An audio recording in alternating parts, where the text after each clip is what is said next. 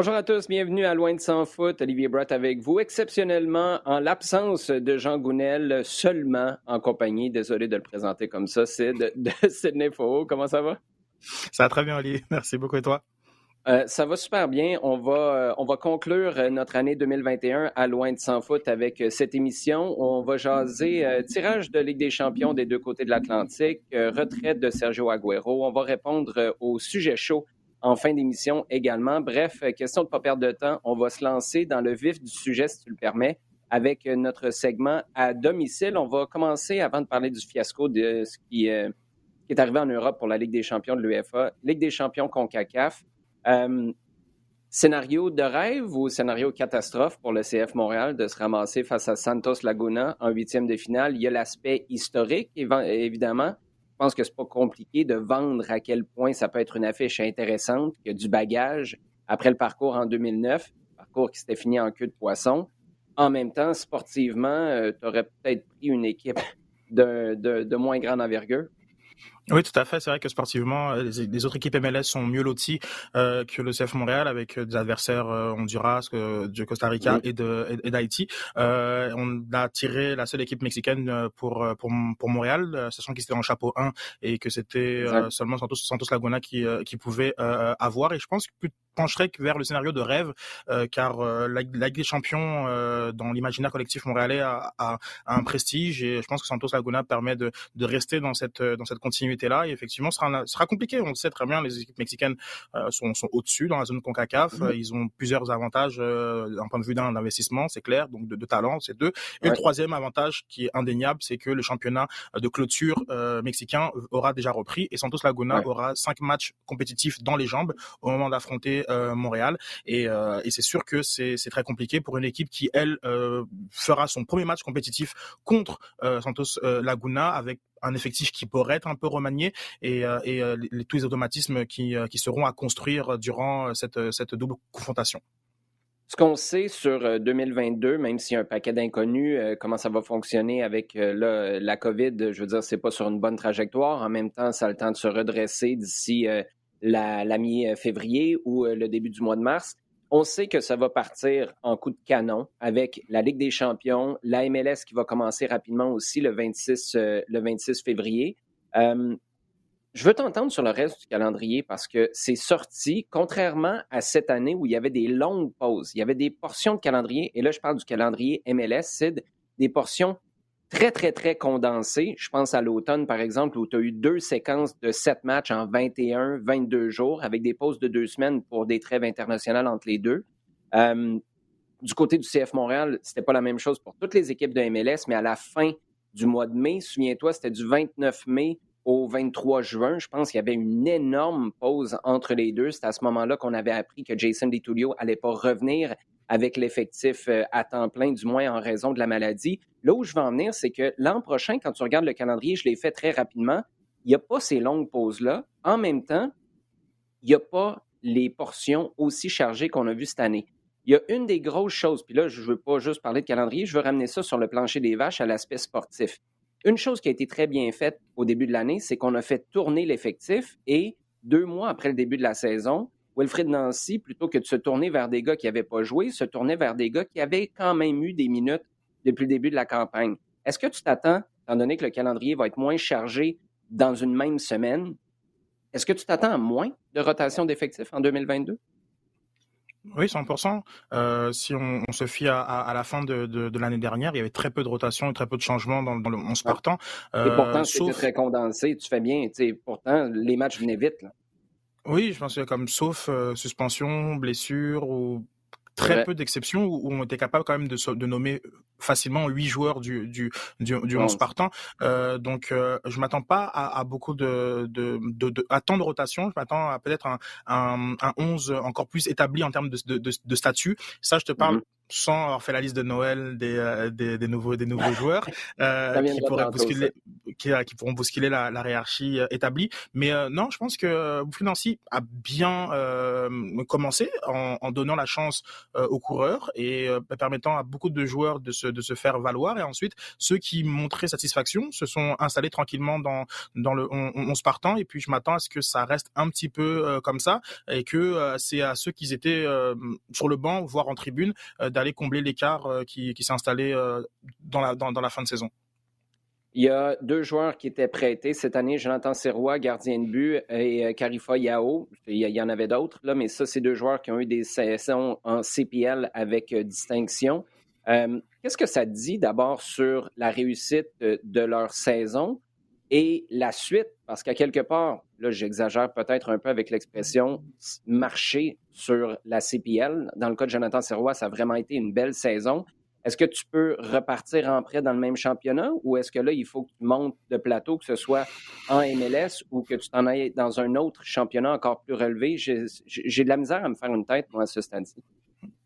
Euh, alors pour euh, pour Sirois, euh, c'est très compliqué. Euh, il, il, vient effectivement de gagner le, le titre de, de, de, meilleur gardien, neuf neuf blanchissages avec avec Valor FC. Puis on, on, a on, a senti quand même que c'était assez unanime qu'il était le meilleur mhm. gardien de, de, la CPL. Donc je pense que l'expression marché sur est pas galvaudée pour, dans, dans, dans, son cas. Par contre, il arrive à Montréal en tant que troisième gardien au début au, au, début du camp de préparation.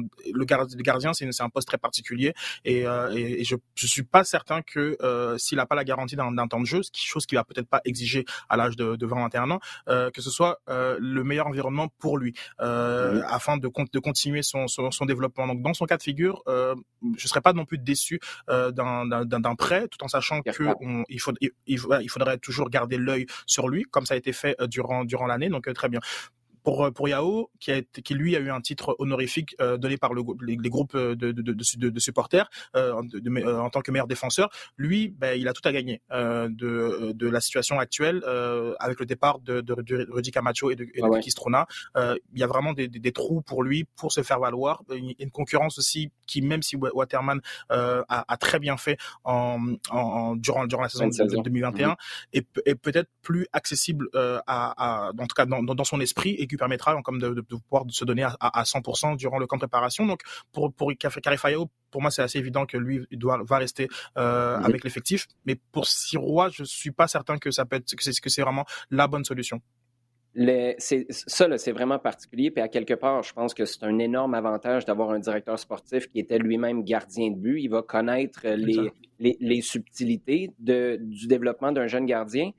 Parce que là, tu as te demander, est-ce que tu le renvoies en CPL, puis tu confirmes pour une deuxième saison? Sinon, est-ce que tu le gardes à s'entraîner avec les pros et tu joues en première ligue de soccer du Québec? Parce que là, on a appris qu'il n'y aura pas de MLS Next Pro pour, euh, pour le CF Montréal. Euh, là, tu as l'avantage, c'est tellement particulier parce que tu aurais l'avantage de t'entraîner à tous les jours avec une équipe de MLS. Tu es aussi disponible s'il arrive quelque chose. Tu n'as pas besoin d'être rappelé d'un prêt comme ça a été le cas quand Clément Diop était, était blessé. James Pantemis a été placé sur, euh, euh, euh, la liste COVID en milieu de saison. En même temps, ce que tu vas chercher à l'entraînement, tu n'iras pas le chercher en première ligue de soccer du Québec où le niveau est en dessous, pas pour toutes les équipes, mais quand même en dessous de ce que tu retrouves en Canadian Premier League. et ça, c'est sans compter.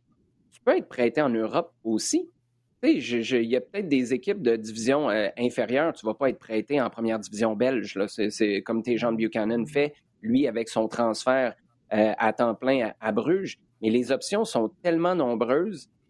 Ce que tu rentres dans l'équation, moi, j'ai très hâte d'entendre Olivier Renard là-dessus. Peut-être que d'autres diraient c'est anecdotique le cas d'un gardien numéro 3. Oui, mais non. Regarde ce qui est arrivé avec Maxime Crépeau. Regarde ce qui est arrivé avec James Pantemis. qui est Les gardiens à Montréal, pense qu'on a appris qu'il faut que tu regardes deux, trois, peut-être quatre ans en avance. Et c'est là qu'on se retrouve avec Jonathan Serrois.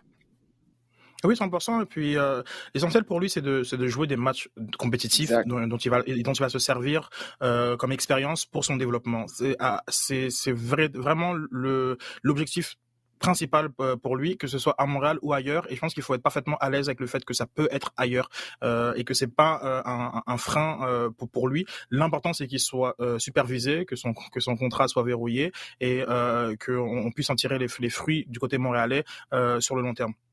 Je te lance une dernière balle courbe avant de passer à ta liste du Père Noël pour le CF Montréal. Jonathan Serrois, est-ce qu'il peut se retrouver? Parce qu'à quelque part, James Pantemis, on ne sait pas exactement ce qui est arrivé, là, mais il y a eu un point de fracture dans cette séquence-là après le match, euh, entre autres, contre Toronto, où t'encaisses en fin de match. Il y a eu ces commentaires vers, envers Matko Miljevic. Puis là, tout d'un coup, c'est Sébastien Breza, à qui on confiait principalement le championnat canadien, qui se ramasse numéro un partout en championnat canadien et en MLS. Est-ce que Sirois peut être numéro 2 puis Pantémis se retrouver numéro 3? Oui, euh, c'est possible. Puis un, autre scénario euh, qui est possible, c'est que Pantémis euh, redevienne numéro 1. Euh, il y a eu, un, il y a eu une, volonté de changer pour, pour le en, en, gros, mais... en, gros, Sid, on va juste être honnête, on n'a aucune idée de ce qui se passe. Non, non mais on a, oui, parce que c'est pas c'est pas définitif. Il y a il y a quand même eu un, début d'explication de Wilfried Nancy dans la recherche d'un momentum de de, de mm-hmm. pouvoir euh, euh, shifter sur l'idée euh, des succès en, championnat canadien de de de, de Breza et peut-être effectivement que bon les, les commentaires et et et, et peut-être les types de buts qui étaient encaissés par Pantémis, mm-hmm. notamment contre Philadelphie puis contre Atlanta, pardon mm-hmm. contre Toronto sur sur arrêtée, peut-être qu'on joue dans la balance. Mais la notion de momentum, c'est quelque chose qui est assez court. Euh, donc, euh, il est tout à fait possible que, que, que Pantémis euh, revienne numéro un. En, en, 2022, je serais vraiment pas mmh surpris de, de, de, ça. Je pense que c'est justement c'est une expérience euh, qu'il a dû passer, une leçon apprise, euh, et que c'est pas c'est pas aussi clair que que ça dans, dans, la, dans la hiérarchie. Oui. Ouais, dans un sens comme dans l'autre, ça va être fascinant à suivre ça au cours de la prochaine année. Euh, au cours des prochaines semaines maintenant, ben, des prochains jours, en fait, euh, c'est Noël. Tout le monde fait sa liste d'épicerie pour le Père Noël. Si tu Olivier Renard, Wilfred Nancy ou les joueurs de l'effectif qui veulent s'améliorer l'an prochain pour d'abord bien commencer la saison avec la Ligue des champions, mais surtout bien la finir avec une présence en série, contrairement à 2021, tu demandes quoi? C'est une bonne, c'est une bonne question. Euh, euh lorsqu'on considère le, le, le, 11 partant, euh, il y a un gros trou, c'est celui de, de, du Rudy Camacho, euh, dont, dont, le mhm. départ doit être euh, comblé. je pense que même si Waterman a, a, bien fait dans cette dans cette position-là, c'est juste sur deux matchs maximum ou trois peut-être qu'il a qu'il a évolué dans, en, en, centrale, et je crois que c'est peut-être un gros risque de, de, de le considérer à cette position-là et que je ne peux pas euh, me prononcer sur Corbeau euh, et, euh, sa, capacité à, à, assumer ce, ce, poste-là. Donc, indépendamment, un, un défenseur central fait partie de, de, de, de, ma liste. Ensuite, pas, juste, juste pour enchérir là-dessus, Kamal Miller, est-ce que c'est le gars qui pourrait prendre ce poste-là ou est-ce que le fait qu'il soit sur un côté, on parle du côté d'une défense à trois, là, il n'y a pas défenseur latéral, mais ça lui donne la liberté d'aller vers l'avant. C'est comme un, un aspect que rarement dans un joueur qui joue à gauche d'une défense à trois. Est-ce que tu veux pas te priver de ça, donc tu le mets pas en défense centrale, ou est-ce que tu l'essayerais là, sachant qu'il y a quand même du bagou, il y a de la personnalité, puis il a l'air d'un meneur d'homme en défense? Euh, bah, t'as tout dit, aller vers l'avant et gauche euh, pour gaucher. Euh, t'as, t'as, t'as ce, ce joueur-là qui a ces caractéristiques-là qui permet aussi hein, comme de pouvoir de pouvoir appuyer euh, le, le, le, piston gauche. Euh, en l'occurrence, c'était Mathieu Chouanière durant la saison. Donc non, je, moi tous les tous les très bons matchs de, de, de Kamal Miller, c'est des matchs où il, il arrivait à, à, dépasser régulièrement la ligne médiane et c'est, et c'est, c'est assez assez rare quand même euh, comme euh, comme euh, comme caractéristique même à très mhm. même à très haut niveau dans une défense à trois cette, cette capacité vraiment à aller de l'avant et, et, être euh, rampe de lancement donc non Kamal Miller moi je le considérais pas comme comme central au, euh, au centre, comme, bon, euh, comme à défaut d'un, meilleur terme. Euh, euh, ensuite, euh, dans la liste d'épicerie, il y aurait euh, liste de Noël, pour rester dans le thème. il y aura un numéro 8. Je suis pas convaincu que à côté de, de, de, de Wanyama ou même de Samuel Piet, on ait vraiment le, le, le bon binôme. Donc, c'est quand même deux joueurs qui sont très spécialisés dans le rôle de numéro 6 avec des caractéristiques mhm. différentes. Un dans la récupération, l'un dans la circulation du ballon, l'autre dans la récupération du ballon. chacun a, a, a, les défauts de ses qualités. mais mais à leur, à leur côté, il y a je pense pas que Ahmed Hamdi c'est 30 matchs euh, en tant que numéro 8 et euh, je, je, pense que ce lien là entre la, la défense et euh, l'attaque est manquant du côté du du, du, CF Montréal. Et ensuite j'irai avec j'hésite donc en, train de... juste avant encore excuse-moi je te, je te coupe là-dessus parce que tu me fais penser à plein de trucs en cours de route. Tu as dit tout à l'heure cette année sur la gauche en parlant de Kamal Miller c'était Mathieu Choignard qui était le piston est-ce que, avant d'enchaîner, je veux juste m'assurer qu'on est sur les mêmes bases, est-ce que pour toi, c'est systématique que Mathieu Chouanière est là pour commencer l'année ou tu peux retrouver quelqu'un d'autre là à sa place? Non, ben, c'est ça. Ben, ben, ma, ma, ma, troisième, euh, ouais, c'est ça. C'est euh, ben, soit, soit un piston, soit un ailier. Mais pour moi, c'est le même problème de l'animation des, des, des, des, couloirs. Euh, je trouve que c'était, c'était, c'était largement insuffisant. Et aussi, euh, je pense de plus en plus que Mathieu Chouanière doit avoir sa chance en tant que numéro 8. Ben, C'était ça, ma question. C'est là que je m'en allais pour savoir est-ce que, est que tu l'as déjà? Es-tu obligé d'aller le recruter ou faut que tu le libères de son poste dans le couloir? Non, effectivement, c'est lié. moi, je pense sincèrement que euh, c'est un joueur qui, qui, qui, a, qui a le volume de jeu, l'intelligence, euh, qui a aussi une, euh, la, la, la, vista, qui a maintenant la personnalité pour jouer en tant que numéro 8. Et plus je regardais Amel sans rien lui enlever, et plus je me, je me disais, qu'est-ce qu'il a véritablement de plus que, que Mathieu Choignard En tout cas, qu'est-ce qu'il a de, de plus, euh, de, de, plus pour empêcher une concurrence à ce, à, à ce poste-là? Et, euh, et euh, donc, moi, c'est ça que j'aimerais voir, sachant que malgré, euh, je sais, l'enthousiasme qu'il y a eu, qu'il y a eu, qu'il y a eu sur la saison de Mathieu Choignard, moi personnellement, je suis pas tant satisfait de sa, de sa, de sa saison. Je m'attends à des choses un peu différentes d'un, piston. Euh, pour, allez, pour schématiser, moi, j'ai l'impression que c'était, si on avait mis Victor Wanyama en tant que piston, c'est ça qu'on avait. Donc, on avait un joueur intelligent qui, dans la circulation du ballon, qui, qui est capable de, de, de, de, de faire les tâches, aucun problème. Maintenant, d'un point de vue décisif et d'un point de vue de, comme de la capacité d'amener le ballon comme très proche des, des zones de vérité, là, j'ai trouvé que Mathieu Choignard a beaucoup à, à, progresser en tant qu'ailier. Mhm. chose qui fera très facile très avec beaucoup plus de facilité en tout cas au milieu, euh, au milieu où je le vois très bien combiné avec euh, avec des, des, des, dans, dans, dans, dans, dans ce trafic là. Moi, euh, si je suis Mathieu Choignard, je dis, tu viens de me comparer à Victor Wanyama, ça va être sur le côté. Je suis bien correct avec ça. ça, va, ça va me satisfaire. Euh, je, veux, revenir à, ce qui se passerait au milieu de terrain. Est-ce que pour toi, dans ce cas-là, un Mathieu, et puis euh, tu as parlé de, de, ses qualités, il y a un élément qui a été majeur aussi qu'on a vu. Sa blessure en 2020 lui a fait passer plus de temps dans le gym. Il n'est pas devenu gros comme Victor Wanyama, mais il est devenu plus solide physiquement.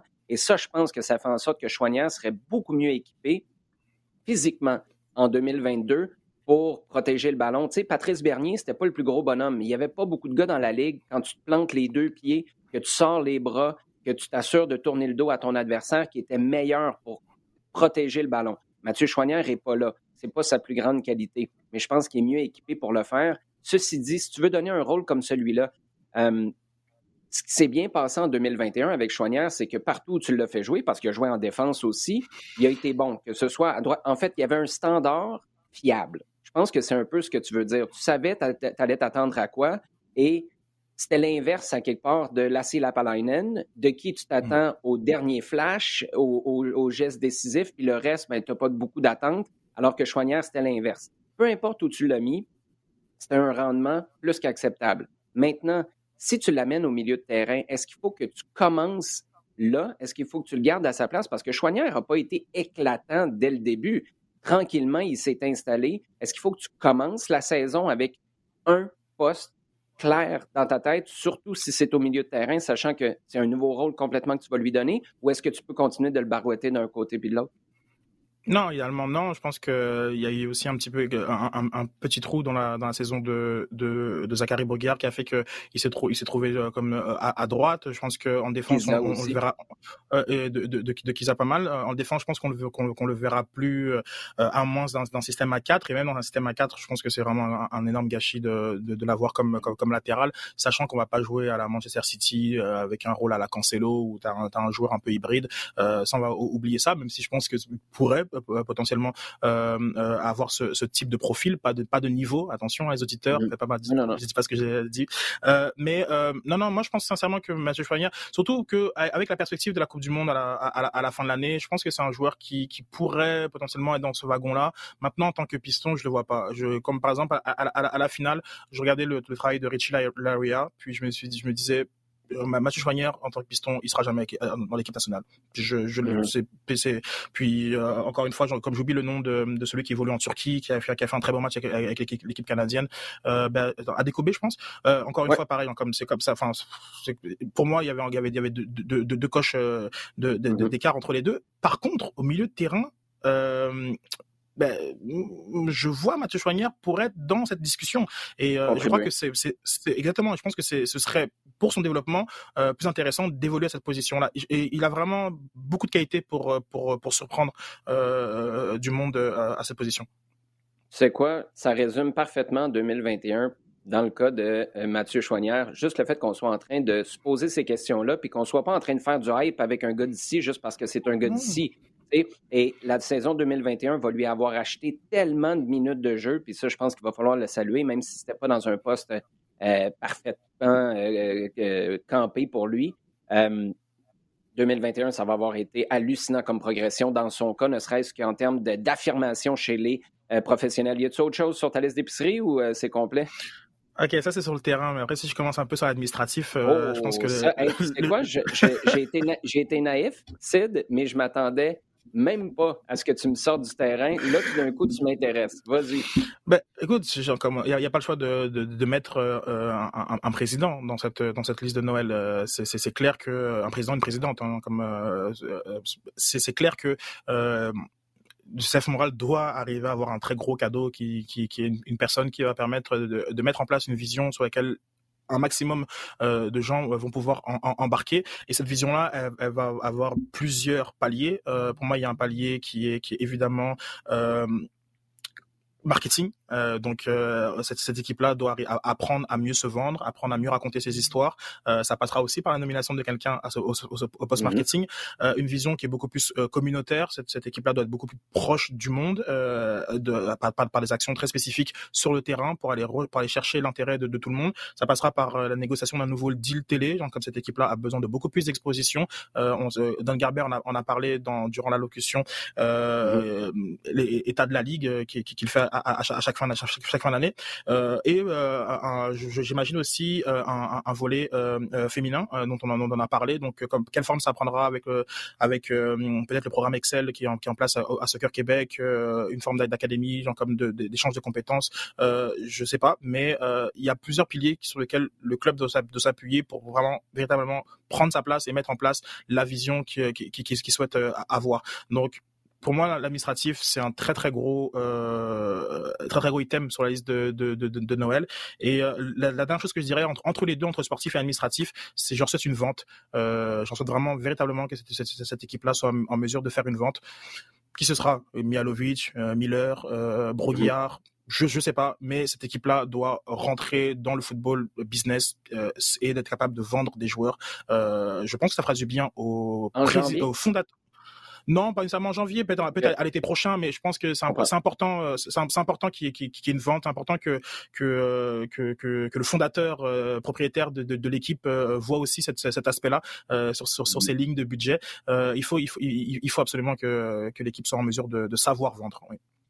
tu sais quoi, je, je, je serais curieux de t'entendre là-dessus.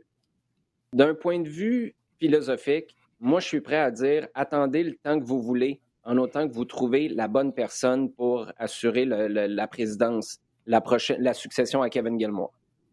Ceci dit, sachant que là, là 2022, tu as un paquet de questions en suspens, d'abord, et surtout, ça commence fort et tôt. Cette année, tu as eu le rebrand au mois de janvier, mais ta saison ne commençait pas avant le mois d'avril et tu étais délocalisé. Là, tu commences fort avec, en février, des matchs au stade olympique on le voit le scénario, là. Y a-tu du buzz? Y a pas de buzz? La chicane avec les supporters? Les billets se vendent-tu? Ils se vendent pas? Il va avoir toutes les mêmes histoires habituelles. C'est pour ça que je, tu veux pas forcer la note, tu veux t'assurer d'embaucher la bonne personne. Mais si tu l'as pas fait avant de reprendre, que ce soit l'entraînement avec le camp qui va arriver en janvier, mais surtout les matchs, eh boy, que là, le, groupe de propriétaires doit trouver une stratégie en attendant pour créer, je ne veux pas dire de l'intérêt, mais une trame narrative qui est inspirante et qui dit aux gens, hey, on sait quand même où on s'en va, tout n'est pas en suspens en attendant qu'un sauveur arrive à la présidence du club. Et moi, ça, c'est l'aspect qui m'inquiète. C'est pour ça que je suis tiraillé un petit peu. À quelque part, je dis, attendez en juin, si vous avez la bonne personne puis qui est en train de finir un mandat, en Argentine ou aux États-Unis ou dans le Montréal Inc., attendez. Moi, je, suis prêt à vivre avec ça. Ceci dit, si c'est une question de, de, choisir entre des candidats que vous avez déjà sous la main, faites-le vite parce que la mi-février, Sid, là, ça sent bien. Puis il y a toutes les discussions qui vont revenir. En ce moment, tout le monde parle de la COVID, tout le monde parle du temps des fêtes, de la guerre des CPE qui ferme. C'est ça la préoccupation de ton marché. Dans pas long, quand on va arriver le 3, 4, 5 janvier, que les gens vont revenir à la maison, ça va être les mêmes discussions, puis là, on va commencer à poser des questions sur les ventes de billets, etc. Puis je pense que ça, c'est pas une recette gagnante si tu n'as pas des réponses toi-même à mettre de l'avant comme organisation. Oui, 100%. Dans le contexte euh, de, du CF Montréal, j'ai du mal à, à imaginer que euh, d'ici juin, il n'y aurait pas de nomination. Puis je comprends parfaitement ton point. Euh, c'est, dans, dans, dans, l'image publique ça, ça, ça, d'organisation sans gouvernance, euh, je pense pas que ça, que ça paraît très bien, puisque là, on a une situation où on se rend compte que eh ben, qui, qui, qui était le numéro 2 et qui était le numéro 3 On n'a pas, on a, on n'a pas de personnalités qui ont émergé depuis, la, depuis le départ de, de, de Kevin Gilmore qui fait en sorte qu'on, qu'on pourrait... D'un point de vue sportif, mais d'un point de vue business, d'un point, point. Mm-hmm. Oui, d'un point de vue sportif, tout, à fait. Mais en même temps, l'impression que euh, il, manque de, de, de gens qui, qui, ont, qui peuvent émerger dans cette situation où je pense que c'est euh, pour nous faire accepter une, une transition ou quelque chose d'intérimaire. Et, et ça, je trouve que, que, que le juin, ce serait loin euh, pour une équipe sans, sans, sans, sans, cette, sans cette gouvernance-là. Euh, pour l'instant, c'est pas quelque chose qui, qui paraît. Euh, qui, qui, paraît. Euh, je l'avais dit au dernier épisode ou à l'avant-dernier qu'il y a sûrement des projets qui sont déjà en place, qui sont déjà décidés et, et qui vont euh, faire le début 2022. Maintenant euh, pour ce cap là surtout puis sur dire comme quel type de club on, on, on veut être euh, sachant que mine de rien cette période là c'est aussi la période de renouvellement d'abonnement de saison. Oui, euh, donc c'est quand même une période qui est très qui est très cruciale. C'est important d'avoir ce président là qui va te dire bon mais très bien voilà donc comme est-ce que moi j'ai envie d'embarquer dans, dans, dans ce type de discours et, et, et d'action ou pas? Et, et c'est le défi du, du, du CF Moral aujourd'hui oui, et juste pour conclure là-dessus, quand je disais au mois de juin, c'est si tu as vraiment quelqu'un qui a un terme qui se finit en, je sais pas, là, je dis n'importe quoi, en consultation ou un contrat qui se termine en mai, puis tu capable d'annoncer qu'on a notre personne. C'est juste qu'elle va se joindre, puis à la limite, tu la dévoiles, cette personne-là, mais son travail effectif au quotidien, sans dire qu'elle ne peut pas contribuer d'ici là, commence seulement à l'été, puis que tout le monde est emballé, c'est la bonne personne, elle a du charisme, la connaissance du marché sportif, la connaissance de la business aussi, mais là, peut-être que tu pourrais le faire passer. Mais, je vais mettre un bémol à mes propres commentaires, est-ce que c'est le genre de rigueur, de processus d'embauche que le CF Montréal a montré et l'impact a montré au fil des ans? Pas tout à fait. Combien de fois on a dit, vous avez euh, interviewé combien de candidats? Ben, un, là, tu le premier coup de fil, il était vraiment convaincant, puis on est allé avec cette personne-là. Pas arrivé juste une fois, là. C'est arrivé très, très, très souvent dans le passé. Bref, très hâte de savoir comment ça se passe, ce processus d'embauche-là. On va continuer, si tu le permets, avec notre segment en temps additionnel. Et euh, explique-moi comment, en 2021, la technologie de l'UFA ressemble à un zoom poche qui lag, qui fonctionne pas, avec les caméras qui sont à l'envers. Comment la Ligue des champions se ramasse à annuler son premier tirage au sort pour la ronde des 16 et en refait un autre trois heures plus tard? Et en plus, c'est le Paris Saint-Germain, tu regardes qui tu à affronter après ça, c'est le Real Madrid. Quel fiasco de la part de l'UEFA. Oui, 100%, un fiasco qui a été d'ailleurs reconnu par par Séphérine aujourd'hui en disant que c'était 100%, de, de, de, leur faute. C'est sûr qu'ils ont euh, au début essayé de mettre ça sur euh, le dos d'un bug technique, mais euh, il y avait une, une incompréhension de, de leurs propres règles et, et pas assez de, de, de formation et de briefing des, des, des personnes. Oui. Explique-moi comment, ok? Jeff Bezos est capable d'envoyer du monde dans l'espace. Puis on n'est pas capable de mettre deux, deux critères dans la machine de l'ordinateur qui t'aident à faire ton tirage au sort. C'est pas compliqué. Tu peux pas affronter les équipes qui étaient dans ton groupe. Tu peux pas affronter les équipes de ton pays.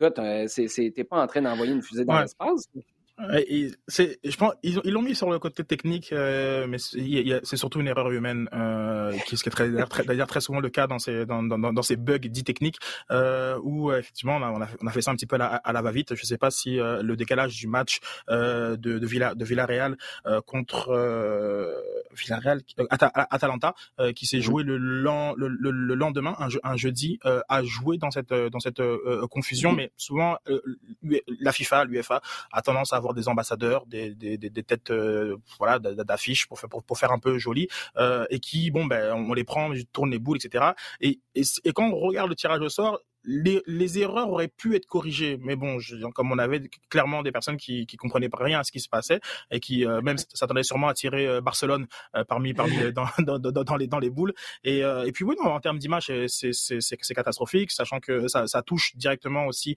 un, un, club dans lequel tu es en conflit ouvert, le Real, le, Real Madrid, mmh. qui qui vraiment c'est voilà se, se, se a sauté à pieds joints dans l'idée de d'indiquer que l'UEFA est une organisation qui qui est un peu perdue un peu dans dans, dans, dans, dans ce qu'elle fait. Donc c'est voilà, c'est pas c'est pas c'est vraiment pas une bonne une ce serait à la fois anecdotique si on parle pas d'une industrie de, milliards et, et, dont les enjeux sont quand même assez colossaux.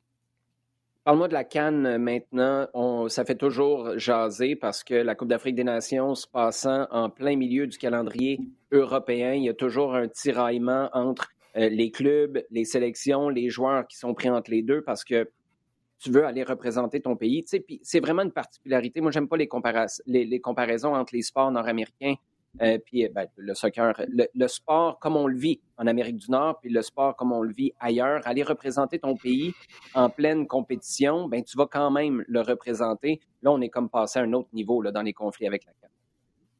Oui, euh, donc euh, c'est vrai que là il y a une, une offensive euh, assez agressive de l'association européenne des clubs euh, ICA qui par par voie de, de, de communiqué de presse a, a vraiment menacé la, la, la CAF euh, de ne pas libérer euh, euh, ces joueurs en exigeant des, des, des protocoles euh, Covid mmh. plus rigoureux. bon, chose qui est un peu ironique, sachant, sachant à quel point le Covid est en train de, d'attaquer beaucoup de, partout. ouais, d'exploser partout, avec, notamment avec le match entre Tottenham et Rennes qui s'est pas qui, qui, qui s'est pas joué et le match entre Tottenham et Leicester qui se jouera pas en, en, en fin de semaine. Euh, donc c'est un c'est un prétexte qui derrière ce prétexte-là, il y a toujours cet enjeu-là d'une CAN qui, qui qui se déroule au mois de janvier, euh, qui euh, fait en sorte que de, nombreux euh, joueurs euh, africains sont sollicités par, par, par, leur, par, leur, par leur nation et qui dérange énormément. Et on a vu les propos de Klopp qui avaient été extrêmement mal reçus lorsqu'il il a, il a, discuté de, de, de, cette, de ce tournoi en parlant d'un ironiquement d'un petit tournoi, mais en, même temps, on sait très bien qu'il serait, il serait sûrement pas permis de dire, d'avoir ce type de commentaires euh, au, sujet de, de l'euro. Et on sait aussi que que euh, avec la présence de de, de, de Keita, de, de Mané, euh, de, de, de Salah et peut-être même Matip euh, euh, du côté du, du Cameroun, c'est un c'est un des clubs qui est le un des gros clubs qui est le plus affecté par par par, par la CAN. Donc maintenant, on a cette cette situation, on a aussi une une une, une guerre entre d'influence entre entre l'Égypte et euh, la, la, la, CAF et tout, et, et, tout ce petit monde ben, euh, ben, conspire, euh, c'est un, un, grand terme, mais en tout cas ont des intérêts communs à déstabiliser euh, cette, cette, euh, cette compétition qui aura lieu à partir du 9 janvier au Cameroun, qui a déjà été reportée de 2021 à de, de 2022 au grand dame de la Côte d'Ivoire qui avait l'édition de qui avait l'édition qui elle-même s'est vue repousser d'une année. Et, et on, on, on, a effectivement dans une organisation d'événements beaucoup de de, de couacs, hein, c'est, c'est, ça, ça, ça arrive, mais ils sont un peu magnifiés euh, pour justement euh, allez, euh, divertir l'idée que c'est possible que la, Cannes soit annulée. Elle sera pas reportée, c'est, quasiment impossible qu'elle, soit, reportée. Il y a beaucoup trop d'enjeux qui, sont, en cours, donc on, on parlait, quasiment d'une, annulation pure et simple. Au jour d'aujourd'hui, j'y crois peu. Euh, mmh. Mais il y, y, a une discussion qui est beaucoup plus euh, centrale sur la gestion, sur cette fameuse guerre entre les clubs et, et les, nations. Euh, Vaïd Aïlozic du côté du Maroc mentionnait qu'il y a des joueurs qui sont euh, menacés d'avoir de, de, un, un, temps de jeu coupé, euh, d'être transférés. Euh, on a ces, des, des, pressions internes. On sait aussi que ça, que ça arrivait du côté euh, de Nice, qui a quand même de, quelques joueurs algériens. Il y a eu un conflit entre mmh. entre, Gal, entre, entre Galtier et, et, et Belmadi à, à, ce sujet, au sujet de, de Andy Dolor, qui avait dit qui mettrait la mhm. sélection de côté et qui espérait être euh, appelé pour la Coupe du Monde. Bref, euh, il faut euh, mettre de, du, du, clair, il faut que la, que la FIFA euh, et, et l'UEFA rentrent dans cette discussion. La FIFA a beaucoup, à, pardon, l'UEFA a beaucoup à perdre à se mettre à dos l'Afrique. C'est énormément de voix dans, tout, dans tous les congrès, assemblées de la FIFA. Mhm. Un conflit entre l'UEFA et la CAF faire en sorte que toutes les décisions que l'UEFA voudrait portée du côté de la FIFA, elle serait incapable de le faire parce que l'Afrique voterait systématiquement contre elle. Et on peut passer très rapidement de 13 équipes, à, enfin de 13 ou à 16 équipes européennes en Coupe du Monde à 5-6 si on commence à faire du lobby avec les autres euh, continents pour mettre pour, euh, l'UFA euh, en, en, difficulté. Donc je crois que c'est important maintenant que ces, fédérations-là euh, se parlent, euh, que oui, mettre la pression sur le Cameroun pour que les choses soient très, très bien faites, pas de problème avec, ça. Euh, L'idée de bloquer les joueurs et de, décrédibiliser cette compétition-là, ça, je, je suis moins d'accord. Il y a deux choses que je retiens là-dedans. Une qui me choque énormément, puis une autre un peu moins. D'abord, ça me choque d'entendre qu'il y a peut-être des jeux de coulisses et de la politique dans le monde du foot. Ça, ça me, jette à terre en ce moment. Euh, la deuxième chose qui me choque un peu moins, j'ai l'impression que cette, euh, cette relation-là tendue, parce que tu dis entre les nations et les clubs, les nations africaines, c'est pas la même réalité. Tu as les, les nations sud-américaines, mais il y a souvent cette idée-là que, c'est une idée préconçue, qu'on n'est pas assez organisé en Afrique, que c'est une compétition de second ordre, quand au final, on dirait pas ça, la Copa América. Tu, tu parlais de l'euro tantôt, nous, on a une proximité, mais tu dirais pas que la Copa América, quand Lionel Messi va la gagner, une compétition de second ordre. il y a souvent cette idée-là, puis je pense que à quelque part, ça vient toucher l'orgueil de tout un continent. Et ce que la COVID a fait dans, dans cette situation-là, c'est pas nécessairement créer un conflit, c'est amplifier le malaise, le conflit et, le tiraillement qu'il y a entre les parties. Et euh, ben, la COVID, je pense, a fait ça dans bien, bien des départements, amplifier soit ce qui se faisait de bien ou euh, ce qui se faisait un peu moins bien dans ce cas-là pour la Cannes. Euh, petit commentaire. Euh, euh, je veux juste faire du pouce un petit peu sur l'idée que c'est aussi global sur le rapport entre justement les clubs et les, et les, nations et ces compétitions-là. Moi, ça, moi, ça me dérange de voir par exemple que beaucoup de joueurs états-uniens parfois font l'impasse sur sur, sur, la, sur, la, sur la Gold Cup en disant vouloir se reposer, même si c'est une compétition qui est en dehors de, de, leur, de, leur, période de, de, de, compétition en club, disent que ben non, on préfère être prêt pour la préparation avec notre club pour la, la, saison suivante. Ça, ça, ça, ça me dérange énormément et je, et je, pense que euh, il y, a, y, a, une espèce de, de, de, de eurocentrisme euh, qu'il faut absolument euh, bah, discuter et, et, et, de, et de faire face parce que c'est la même chose sur les, les faits que la, la, la première ligue avait bloqué des joueurs argentins et brésiliens dans le cadre des qualifications pour la Coupe du Monde. Donc il faut mettre en place un calendrier qui correspond à tout le monde, qui permet de valoriser les, chaque compétition. Que les Européens pensent qu'ils veulent sur l'Afrique, c'est bien leur problème. Mais d'un point de vue, d'un point de vue global euh, mondial, que chacun puisse avoir ses compétitions, les valoriser et qu'on s'arrange pour que chacun euh, justement puisse en profiter. Oui, et écoute, ça boucle la boucle parce que quand je te dis que ça amplifie, c'est que là, tu as les moyens quand tu es une nation ou une organisation européenne de, te cacher derrière, de te cacher, c'est légitime, mais la santé, la sécurité des joueurs, là, tu as des leviers à activer, alors qu'avant, c'était juste un sentiment que tu ne pouvais pas exprimer tout fort parce que ce serait jamais passé d'un point de vue euh, d'un point de vue social puis d'un point de vue communication, mais là, tu es capable d'activer ces, leviers-là. Bref, euh, on n'a pas fini de jaser de ces dossiers-là. Euh, je veux parler de Sergio Aguero en terminant le bloc en temps additionnel. Juste avant, euh, si tu as un ou deux moments marquants de l'année 2021, écoute, ça peut tirer dans tous les sens, que ce soit en équipe nationale, que ce soit ici au Canada, ailleurs sur la planète, en club. Les premières choses qui te viennent en tête, c'est quoi? C'est le Canada. Euh, c'est le, Canada. Ouais, non, c'est dans son ensemble parce que les, les, deux équipes nationales, euh, pour des raisons différentes, euh, sont, sont, sont, sur la map, pour reprendre l'expression. Euh, je crois que ce que ce qu'ont fait les, les, les féminines qui n'étaient pas attendues, qui, qui, qui devra peut-être être, être prouvé euh, durant la prochaine euh, euh, Coupe du Monde en Nouvelle-Zélande et, Australie. c'est un moment qui est très fort et très significatif pour le football féminin et pour l'importance qui, qui, qui, lui est accordée. Je crois que les, les, toutes les toutes les joueuses l'ont très bien compris et continuent continuent à, à, à battre le fer tant, tant, tant qu'il est chaud. Notamment Stéphanie Labbé, donc dont je vous invite à suivre le compte sur Twitter, qui, qui prend tous ces enjeux-là et qui sait que c'est un moment très clé pour le développement du football féminin. Donc ce qu'est-ce que ce qu'ont réussi les filles aux, Jeux Olympiques de, de, de Tokyo, c'est un très grand moment. Et puis le chez, les, masculins, ben, euh, voilà, on a, on a enfin, on a enfin une équipe euh, euh, nationale compétitive qui va faire, qui, fait, qui va faire rêver de, nombreux enfants et adultes, qui est capable de, de, de, te ramener 50 000 personnes à, à, je sais pas moins combien de degrés du côté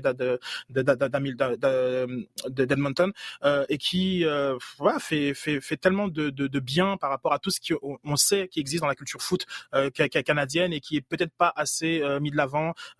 Au Canada et aussi comme euh, aux yeux du, monde entier. Donc euh, c'est un boost incroyable que chez, chez, les, garçons et, donc voilà pour moi pour moi c'est Canada qui, qui, qui marque mon année soccer d'un point d'un point de vue voilà local.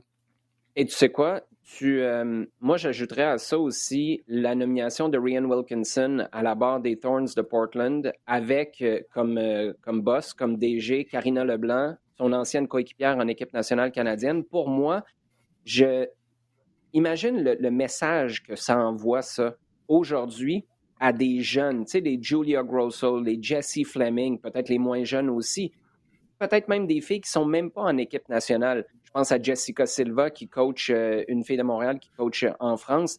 ces filles-là, vous commencez à voir des Canadiennes qui ont du succès à tous les échelons. Sur le terrain, tu vas en avoir dans le coaching, tu vas l'avoir dans des postes de management. Là, tu as peut-être des filles qui vont dire, tu sais quoi, moi, je vais aller à l'université et je vais étudier le management, je vais aller en administration, je vais faire le management sportif parce que je veux me lancer là-dedans. La conversation qu'il y a, puis là, je suis en train de mêler les dossiers, mais à quelque part, c'est une grosse conversation dans laquelle l'équipe nationale féminine du Canada s'insère. On parle de femmes potentiellement DG du Canadien de Montréal. tu nous aurais dit ça il y a six ou sept ans, tout le monde aurait ri, là, mais c'est montré à quel point, dans la dernière année, mais surtout sur les dernières années, on a avancé dans la perception de ce qui est possible et même de ce qui devrait arriver. Et je me mets à la place de filles qui sont chez les moins de 15, les moins de 17 du Canada en ce moment. Je regarde puis je dis, il y a des Canadiennes qui ont du succès partout dans toutes sortes de types de postes. Moi, je suis pas obligé d'aller faire un autre travail, entre guillemets. Une fois que j'ai terminé ma carrière, je peux rester là-dedans parce que c'est plus seulement un monde d'hommes. Je sais qu'il y a encore énormément de travail à faire, mais là, tu viens d'ouvrir une porte majeure, puis je pense que tu fais bien de souligner le, la contribution de l'équipe nationale, et après, c'est tout ce qui va venir se greffer à ça. Pour moi, je ne peux pas faire autrement que de penser que Ryan Wilkinson, c'est pas ça qui fait en sorte qu'elle se fait engager à Portland. J'ai eu l'occasion de lui parler à la radio. C'est une fille super intéressante. Elle a de la drive, elle a des convictions,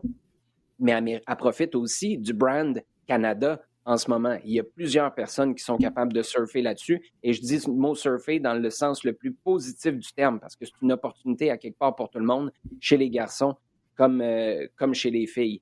Euh, moi, j'ai juste un moment qui, euh, tu sais, quand on se posait la question avant l'émission, des moments marquants, le parcours du Danemark à l'Euro. Après ce qui est arrivé à Christian Eriksen, il est tellement arrivé d'affaires en 2021, que ce soit ici, en Amérique du Nord, à Montréal. L'Euro, tu sais, à quelque part, c'est un rêve un peu flou. J'ai l'impression que c'est un gros brouillard, brouillard mais ce match-là suivant, le deuxième du Danemark, écoute, l'émotion, l'ambiance qu'il y avait. C'est une équipe qui aurait pu dire, tu sais quoi, on n'est on pas intéressé, on arrête, on vient de vivre quelque chose. Il y a un de nos coéquipiers qui est littéralement mort sur le terrain. On a réussi à le ramener, mais euh, être danois dans ces moments-là, tu n'oublieras jamais ça. Je comprends qu'en 92, tu l'as gagné le, tournoi, mais je pense que ça, c'est quasiment encore plus grand comme moment parce que toute la planète l'a partagé avec toi. Puis euh, c'est vraiment quelque chose qui va me rester en tête pour 2021. Avant de passer au sujet chaud, parce que le temps file, Sid, euh, je voulais parler de Sergio Aguero en dernier parce qu'après, il y a une question qui vient là-dessus. Retraite d'Aguero, lui qui était passé au FC Barcelone, qui avait fini une brillante carrière, il a marqué quoi, plus de 180 buts en Premier League pour Manchester City. Euh, d'abord, qu'est-ce que tu as pensé en apprenant que ça allait être une retraite définitive en raison de problèmes de, sais pas si on peut dire de santé, de, troubles cardiaques. Et est-ce que tu penses que ce gars-là va avoir sa juste place dans les livres d'histoire? J'ai l'impression que c'est un gars qu'on considère comme pas à sa juste valeur parce qu'il est à côté de Lionel Messi. Peut-être parce qu'il n'était pas exubérant comme Cristiano Ronaldo. Je ne le mets pas dans la même catégorie que les deux, mais c'est un gars plus réservé et c'est une machine à marquer des buts. Oui, 100%. Puis euh, donc euh, bon, moi il y a deux choses qui m'interpellent, c'est euh, le, le, problème cardiaque qui a été, qui a, été euh, mhm. euh, révélé euh, et qui souvent arrive lors des, des visites médicales d'un joueur lorsqu'il lorsqu'il change de, de club. Lilian Thuram, lors de son transfert du Bar de Barcelone au Paris Saint-Germain, a dû prendre sa, sa, retraite pour pour pour pour un myocarde, je pense, qui avait été détecté. Et, et tu te dis, mais attends, mais s'il n'y avait pas de transfert qui serait passé, on n'aurait jamais su. Et puis moi, ça, c'est quelque chose qui, qui m'interpelle énormément pour faire du pouce avec Christian Eriksen, vu qu'il n'a pas le droit de jouer avec un avec un, avec un appareil type pacemaker euh, euh, L'Inter et lui vont euh, en, en A, c'est une règle en Serie A. L'Inter et lui vont, arriver au terme de son contrat. Et cette détection de, ces problèmes de santé, moi, ça, ça m'intrigue énormément. donc, la première chose que que, que, je mets que je mets dans ma liste, c'est ça. Et la deuxième, c'est vrai, effectivement, tu as tout à fait raison. Euh, je pense que moi j'ai noté 260 buts euh, pour euh, pour Agüero. Je pense que c'est toute compétition confondue. C'est un joueur qui a qui, mhm. qui a dominé à, à l'Atlético, à, à, à, City, qui qui vraiment est sûrement le plus grand joueur de l'histoire de Manchester City. en tout cas, donc, comme tout aux côtés de, David Silva et des, et des compagnies qui qui sont dans l'imaginaire collectif pas, très très haut dans dans la hiérarchie de, de Manchester City. Mais il, il va avoir sa sa sa, sa statue. C'est c'est une évidence, c'est euh, le but, le Aguero qui, euh, qui, fait, qui, qui, qui change un peu la trajectoire de Manchester City, qui, qui lui permet vraiment, comme avant l'ère Guardiola, de, de, de, devenir le club qui, qui, qui pouvait être avec les, moyens qu'ils qui, avaient et qui a permis en fait maintenant à City depuis maintenant voilà cinq, ans euh, d'être dans cette, espèce de big two avec euh, avec, avec Liverpool. Euh, mais à, à cette époque-là c'était vraiment d'aller chercher Manchester United. Et je pense que Agüero, oui, n'a pas le charisme des, euh, des, des, Thierry Henry, des Didier Drogba, des, des, des Alan Shearer, euh, même des Michael Owen, et fait en sorte que c'est un peu, il est peut-être pas autant considéré euh, dans son mhm. empreinte sur la première ligue que, que ses top euh, attaquants, euh, et puis qui est pas aussi, par exemple, comme un qui a pas vraiment beaucoup de charisme, c'est Harry Kane, mais qui en tant qu'anglais est extrêmement hypé mhm. par toute la, par tout le système médiatique, mais concrètement sur les chiffres euh, ah, c'est fou. C'est incroyable. Je, je, pense que c'est extrêmement banalisé, euh, mais il est simplement incroyable. Et statistiquement, c'est le meilleur buteur étranger de la, de la première ligue. Euh, ça, ça, veut, dire quelque chose. Euh, euh, comme, toujours de Manchester City, il, il, souffre de, cette absence de, titre d'un point de vue européen. Il y, a, cette finale qui vient très tardivement, euh, mais qui voilà, c'est dans lequel il est pas acteur majeur cette finale-là. Et je pense peut-être que ça joue sur cette espèce d'imaginaire collectif. Euh, euh, qui fait en sorte que ben, justement les, les, les Henry, les Drogba de ce monde euh, sont euh, considérés comme des intouchables parmi ces attaquants de première ligue. Donc Agüero, non, c'est un très grand, très très grand. C'est vraiment très dommage ce qui, ce qui, ce qui, ce qui lui arrive très jeune, 33 ans, de, de prendre cette retraite là. Je pense qu'en plus dans le style de jeu de Barcelone mhm. et, et, de la Liga, de la Liga en manière générale, je crois qu'il aurait pu encore très bien contribuer, un peu comme le fait Suarez du côté de l'Atletico. Euh, C'est des joueurs qui, enfin, ils, ils, ils, puent le but, la surface de réparation et c'est euh, donc euh, c'est très dommage, très dommage, très triste, euh, mais un très très grand de, de, de, la, de la première ligue qui voilà, peut-être n'est pas reconnu à sa juste valeur, mais je vais pas non plus dire ce côté parce que c'est complètement faux de, de, de dire ça. le problème, problème c'est quand on voit à qui les comparer, c'est des tels soleils que c'est compliqué d'exister à leur côté. Euh, euh, puis, enfin, ils ont des fanbases hystériques aussi. Et ce qui est, ce qui est d'autant plus impressionnant pour Sergio Aguero, c'est qu'avant l'ère Guardiola, il y en a des coachs qui sont passés à Manchester City. Et lui a toujours été une constante qui a été capable de s'ajuster. Et à quelque part, tu me diras que lui, son pain et son beurre, c'est dans la surface de réparation. Oui, c'est vrai, mais il faut quand même que tu cadres dans un système, que tu t'entendes avec le coach, que tu ne sois pas mis de côté. Et lui a été capable d'être euh, euh, pertinent de règne en règne et de continuer à marquer dans chacun de ces règnes-là. On va passer au euh, sujet chaud. La première question touche un peu à ça. C'est celle de Philippe Trahan qui dit on va voir combien de crise cardiaque sur le terrain.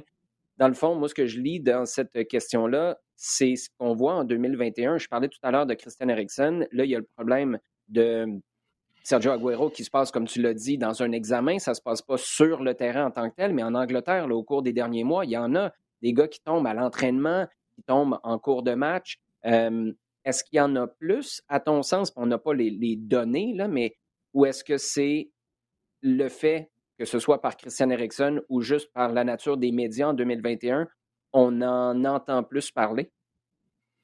Alors, je je sais pas si on a plus. Je, effectivement, j'ai pas j'ai pas les, les, les données. C'est sûr que moi j'ai été traumatisé par par la mort de, de Marc-Vivien Fauvé euh, en 2002 ah ou en 2003 euh, durant la Coupe des Confédérations euh, en, France. Et euh, je, je sais pas si on a plus ou pas, mais euh, est-ce que est-ce que les moyens sont sont mis en œuvre pour éviter des drames? Oui, il y a des défibrillateurs sur les stades dans, dans un certain niveau de, de, compétition, mais maintenant cette prévention là doit être systématisée que euh, je sais que les, examens médicaux en cas de, de, transfert sont beaucoup plus poussés que ceux euh, auxquels les joueurs euh, ont droit, ont droit chaque année. ça, c'est saison, exactement. Voilà, tout à fait. Donc c'est des choses qui sont peut-être à, à, à, systématiser et, et aussi bon, ben, ce fameux nombre de matchs qui est joué qui forcément rentre dans, dans, dans, l'équation sur à quel point on tire sur l'élastique pour pour la forme physique des, des joueurs.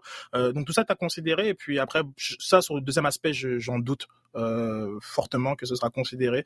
Euh, les enjeux financiers euh, font en sorte que là, avant de prendre l'émission, je vois qu'il y avait le tirage au sort de la Ligue des Nations 2022-2023. J'ai dit ah oui, wow. Donc, je, je, je, enfin, du foot, du foot, du foot, du foot. Donc je crois pas que ça, ça, il y aura une, une évolution par rapport à ça. Mais bon, idéalement que les clubs soient peut-être un peu plus proactifs pour assurer la mmh. santé de, leur, de, leurs, de leurs actifs, hein, pour rester dans cette, voilà, dans cette logique financière, euh, c'est important. Monsieur Foot nous pose une question et nous ramène dans le giron du CF Montréal. Euh, la question est la suivante. Est-ce que celle, la question, d'un départ potentiel de Samuel Piet se pose en ce moment au, chez le 11 Montréalais? Non, je je je, enfin, je vois pas pourquoi elle, elle, se poserait. C'est un, un, rouage important de, de, de, de l'équipe euh, sur et en dehors euh, du terrain et aussi sur le terrain surtout parce que mm. parfois quand on dit en dehors du terrain c'est comme si on, on minimisait ce qu'il pouvait faire sur un terrain. Puis euh, Wanyama c'est certain que c'est sa dernière saison. C'est pas possible dans le modèle d'affaires euh, montréalais de, de, pouvoir avoir un, un, un, contrat comme celui de Victor Wanyama et, et donc je vois pas. Enfin ce serait vraiment se tirer une balle dans le pied de, de considérer le départ de Pied sachant qu'en 2023 tu n'auras pas Wanyama et t'as pas Piet. Donc, tu, enfin, je, je, dis pas qu'il n'y a pas d'autre milieu, milieu, central euh, sur, sur, la planète, mais euh, je, je vois pas euh, la logique de, de considérer ce, un, départ de Samuel Piet. Ouais, je suis tout à fait d'accord avec toi parce que là, particulièrement un an après le départ de, de Thierry Henry, euh, tu vois à quel point c'est une anomalie le contrat qui a été donné à Victor Wanyama. C'est un gars que Thierry Henry voulait aller chercher. D'un point de vue sportif, c'est tout à fait légitime. Mais les 3 millions que tu donnes à un million défensif, tu regardes le reste de l'effectif, comment il est construit, les contrats qui sont donnés, les durées, ça n'a aucun sens. C'est complètement à l'inverse de ce que de qu'Olivier Renard a tendance à donner. Donc, je suis d'accord avec toi. Peut-être que tu fais la prochaine année, mais après, c'est sûr que soit tu tournes vers quelqu'un d'autre ou tu redonnes encore plus de place à Samuel Piette. Et juste pour conclure là-dessus, parce que je suis tout à fait d'accord avec toi, en 2015, tout le monde disait que Patrice Bernier était fini en 2017, ils ne sont pas au même stade dans leur carrière. mais je pense que on a souvent cette idée-là qu'un joueur local, à partir du moment où il est dans une phase ou une année où il joue un peu moins, il fait moins partie des plans, il y a quelqu'un d'autre qui est plus performant, bien là, il faudrait réfléchir à soit carrément tirer la plug ou il devrait s'en aller ailleurs. Mais il y en a des courbes comme ça là, où tu joues beaucoup, tu joues un peu moins, tu joues davantage.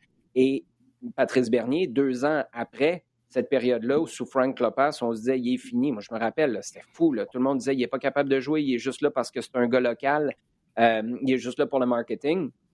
En 2017, tout le monde disait ben, n'es pas capable d'en jouer une autre année en 2018, il me semble que ce serait le fun. Et là, il fallait poursuivre sa carrière, alors que deux ans plus tôt, il fallait le garocher au vidange. Bref, euh, je suis d'accord avec toi. Euh, patience dans le cas Samuel Piette. Il y a Nick Brun ou Brin maintenant qui nous demande pensez-vous voir plus de mouvements pour le mercato du CF Montréal euh, au cours euh, ben, du mois de janvier ou est-ce qu'on restera plus conservateur? Tu as répondu en partie à ça tantôt avec ta liste d'épicerie.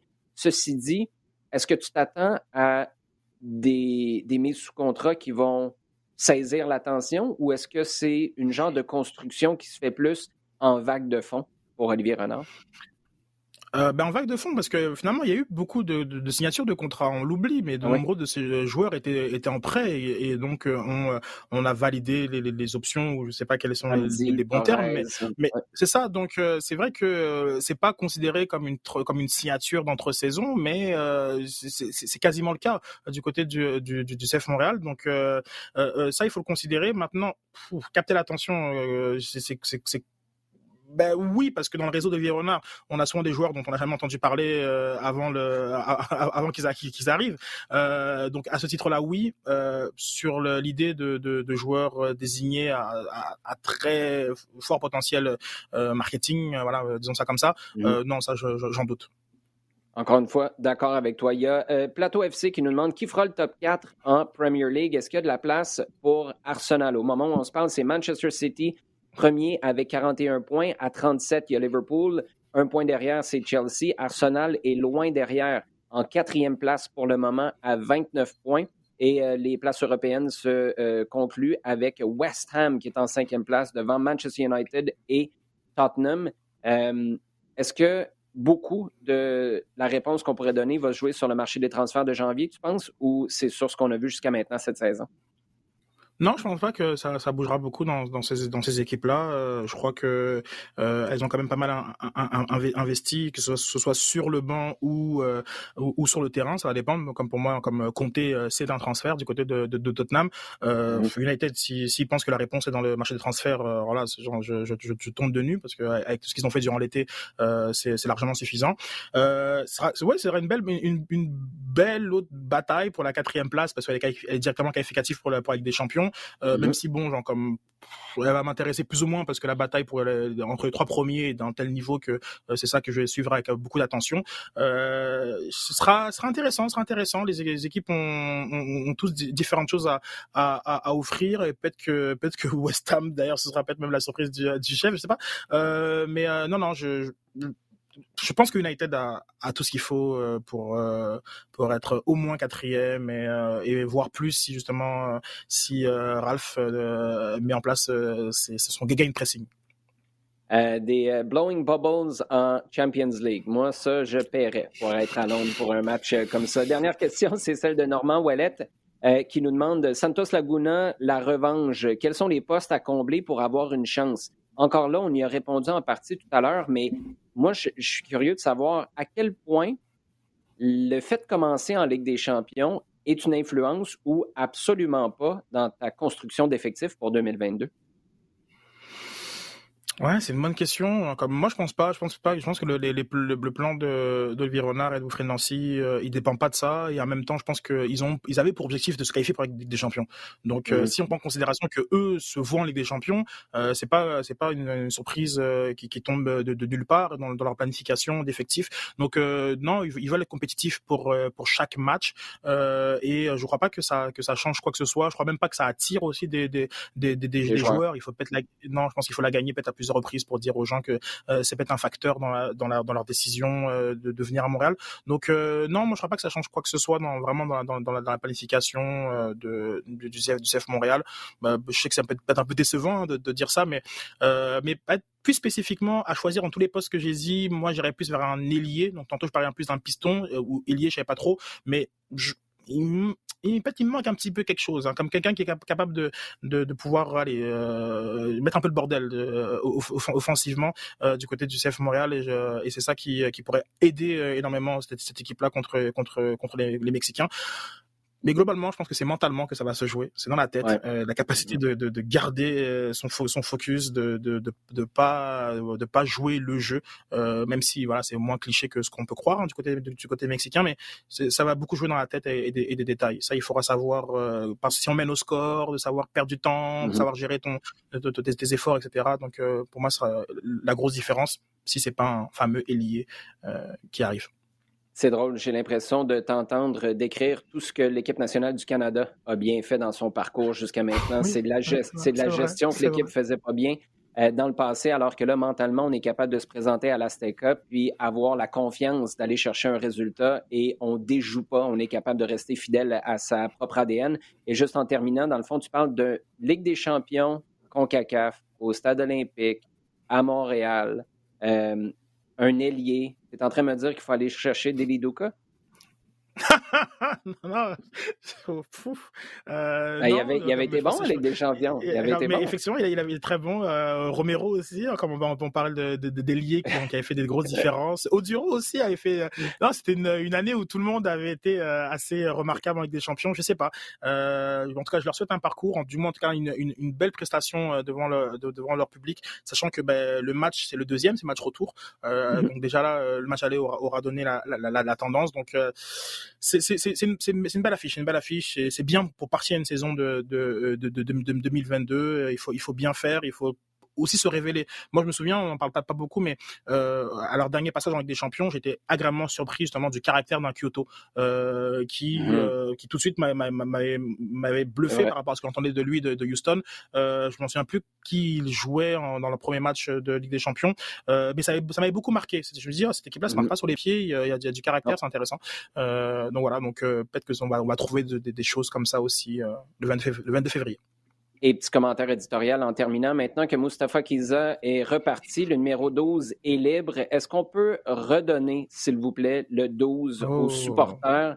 Euh, on l'avait enlevé, ce maillot-là, à Eddie Sebrango, qui était revenu avant le passage en MLS, qui a été sorti de la retraite, qui est venu te donner un coup de main. Tu lui fais enlever son maillot numéro 12 devant tout le monde lors du match d'ouverture contre Chicago, devant 51 000 personnes tu mousses la garde, le douzième joueur. Puis là, tout d'un coup, quelques années plus tard, c'est Mustapha Kiza. Puis je veux pas manquer de respect aux gars, là, mais de tous les gars qui sont, je sais pas, qui devraient te laisser indifférent de par leur profil de, de, ce qu'ils amènent comme personnalité au club. C'est à lui qui donne le numéro 12. Là, on peut-tu juste revenir en arrière, s'il vous plaît? Là? On parle de ne pas effacer l'histoire. Pour que ce ne soit pas un gimmick marketing. Tu reviens en Ligue des Champions. Souviens-toi le gros tifo avec le 12 dessus.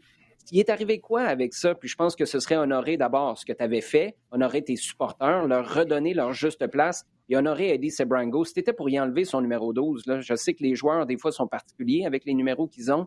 Bon, on peut-tu pas l'avoir fait pour rien puis que ça se ramasse dans les, euh, sur le maillot d'un Mustapha Kiza ou du prochain qui le remplacera? C'était mon édito pour finir ça avec une belle note de temps des fêtes. Et d'ailleurs, euh, Sid, euh, je te dis un gros merci. Ça a été une super année encore une fois avec toi. Malheureusement, Jean n'est pas là pour partager cette dernière émission de 2021 avec nous. Et je te dis un gros merci. Je sais que pour moi, c'est un grand plaisir de partager cette heure-là avec toi à toutes les semaines et euh, je te souhaite un super temps des fêtes à toi et ta famille. Merci beaucoup, Oli. Euh, le, plaisir est, partagé et puis j'ai très hâte euh, à l'année prochaine parce qu'il y aura beaucoup, beaucoup euh, de football, une année de Coupe du Monde. Donc, je suis déjà très, très, très excité. Et on vous souhaite à vous un excellent temps des fêtes, chers auditeurs. Merci de passer une heure avec nous à chaque semaine. On est très reconnaissant de vous savoir à l'écoute, très reconnaissant d'avoir vos questions auxquelles on répond également à chaque semaine. Merci d'être là. Continuez de partager le contenu sur le rds.ca, barre oblique balado diffusion sur iHeartRadio et toutes vos plateformes préférées.